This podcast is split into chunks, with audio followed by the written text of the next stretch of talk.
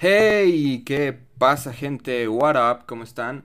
Bienvenidos a otro episodio más del podcast de Vertedero Fílmico. Bueno, vamos a comenzar. Hace ya tiempo que no subía un episodio, la verdad es que es una lástima por mí, no porque mucha gente lo escuche, pero de igual forma, este, me gusta hacerlo, es entretenido para mí, así que he decidido retomarlo y retomarlo con fuerza. Así que vamos a comenzar con este episodio en el que pienso hablar acerca de los dos eh, primeros y últimos hasta la fecha episodios de la serie de She-Hulk. Vamos a comentar varios datos curiosos acerca de la serie. Realmente, este, incluso para mí, que no soy un gran fan de los cómics ni nada, me han parecido bastante interesantes y vamos a voy a comentar un poco mi opinión acerca de los episodios y también voy a hacer a, a, a la vez que pasemos por cada uno de los episodios un pequeño resumen del primero y del segundo.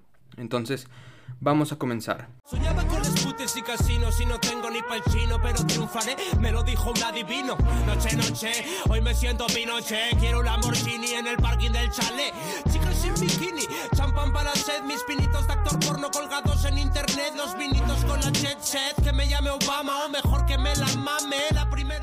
Para quien no lo sepa, She-Hulk, Defensora de Héroes o Attorney at Law por su nombre original, es la más reciente producción para TV de la productora Marvel Studios, cuyo primer episodio se estrenó el 18 de agosto del 2022 y que actualmente se encuentra en emisión, apareciendo en el servicio de streaming Disney Plus cada jueves. La dirección va a cargo de Jessica Gao, quien es la creadora, Kat Coiro y Anu Balia. Este Jessica Gao también ha escrito para series como Silicon Valley, Big Rush y Rick and Morty. Creo que ha escrito por ahí para las tres episodios incluso completos. Así que mm, no es nada nueva, se podría decir, en cuanto a lo que series de televisión respecta, pero sí que en cuanto a la clase de difusión, quizá, yo creo que Marvel este, tiene una difusión más grande, sin duda, que Big Rush y que Silicon Valley, aunque tal vez no que Rick and Morty, tal vez estén a la par, quién sabe. Pero bueno, en fin, es que sí ha tenido algunos trabajos por ahí. En el guion también está Jessica Gao, la creadora, John Buscema o Buscema, Jack Kirby, y bueno, es el personaje de Stan Lee. Eh, no sé si esté correctamente aquí, no sé si Jack Kirby realmente trabajó en el guion. Pero bueno, aquí aparece. Eh, de destacar que esta ficha técnica proviene de Film Affinity. La música corre a cargo de Amy Doherty, la fotografía de Doug Chamberlain y Florian Ballhaus. Y, en el reparto pues se encuentra, mm, por supuesto, la protagonista Tatiana Maslani, Yamila Yamil, Mark Ruffalo, Tim Roth, Ginger Gonzaga o Ginger Gonzaga, y bueno, entre otros. La productora, pues Marvel Studios, evidentemente, distribuida por Disney Plus, es una serie, es una miniserie de ciencia ficción, de comedia, se orienta más hacia eso que al drama en realidad, separándose de, de la línea que llevaba, por ejemplo, Hawkeye o, o Miss Marvel, la cual no he visto, incluso también, por ejemplo, mm, ¿cómo se llamaba esta? WandaVision, que tampoco he visto, pero que está, sí sé que estaban orientadas hacia el drama y poseían episodios más largos, como de unos 50 minutos, 40 minutos, y en cambio esta serie es de 20 minutos aproximadamente. Incluso 6 minutos de esa media hora que aparece son enteramente para los créditos, así que sí es una serie bastante corta en cuanto al formato que utiliza para cada episodio.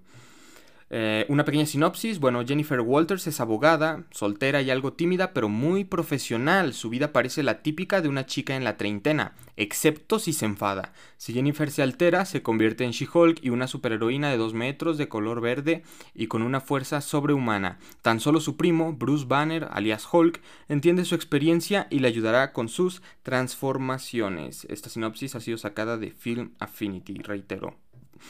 Ah, algunas curiosidades de la serie, así en plan general, es que fue creada para mantener una marca comercial. A finales de los 70, la película de televisión The Incredible Hulk y las series de televisión posteriores pues obtuvieron mucha popularidad, tanto para los fans de los cómics de Hulk como para los que no lo eran. Así pues, esto condujo a múltiples rumores de que los estudios involucrados pues estaban pensando en crear una versión femenina del monstruo verde para atraer a múltiples espectadores a través de ambos espectáculos, que repetí múltiples, así que a muchos espectadores a través de ambos espectáculos. Pues Marvel, enterándose de este rumor, decidió que primero tenían que llegar allí para proteger sus intereses, es decir, que tenían que llegar ellos primero. Así nació She-Hulk. Stan Lee y John Buscema crearon a la Jade Giantess a fines de 1979 y principios de 1980, lanzando el Savage She-Hulk número 1 y presentando la marca antes de que CBS pudiera hacerlo, ¿no? Y de esa forma golpeándolos duro. También se afirma que esta creación, que esta creación fue la última de Stan Lee para Marvel. Sin embargo, pues eh, se comenta que esto depende de cuán importante se considere que es la creación de 1992 titulada Ravage 2099, es decir, que no fue la última, pero que seguramente es considerada por muchos la última debido a su importancia, es decir, la última de los personajes más conocidos. Pues parece ser que Ravage 2099 no es tan popular y yo, por ejemplo, no la conozco. Ahora, la número dos, una otra curiosidad es que, bueno, es abogada, por si no quedaba claro en cuanto al título o algún tráiler, pero que voy a tomar un sorbo. Y bueno, She-Hulk tiene dos lados. La carrera como vengadora y la ex estudiante de la UCLA, Jennifer Walters. Eh, porque ahí estudió derecho. Sin embargo, a diferencia de Hulk, ella tiene el control total mientras está en la forma de She-Hulk y tiene acceso a toda la potencia cerebral que obtuvo al, al obtener su título de abogada. Básicamente, ah, sabemos que hoy en día, por ejemplo en el UCM, no sé bien de los cómics de Hulk, existe el Smart Hulk, que bueno, básicamente Hulk tiene... Hulk y Bruce, Banner está en control de Hulk, podríamos decirlo.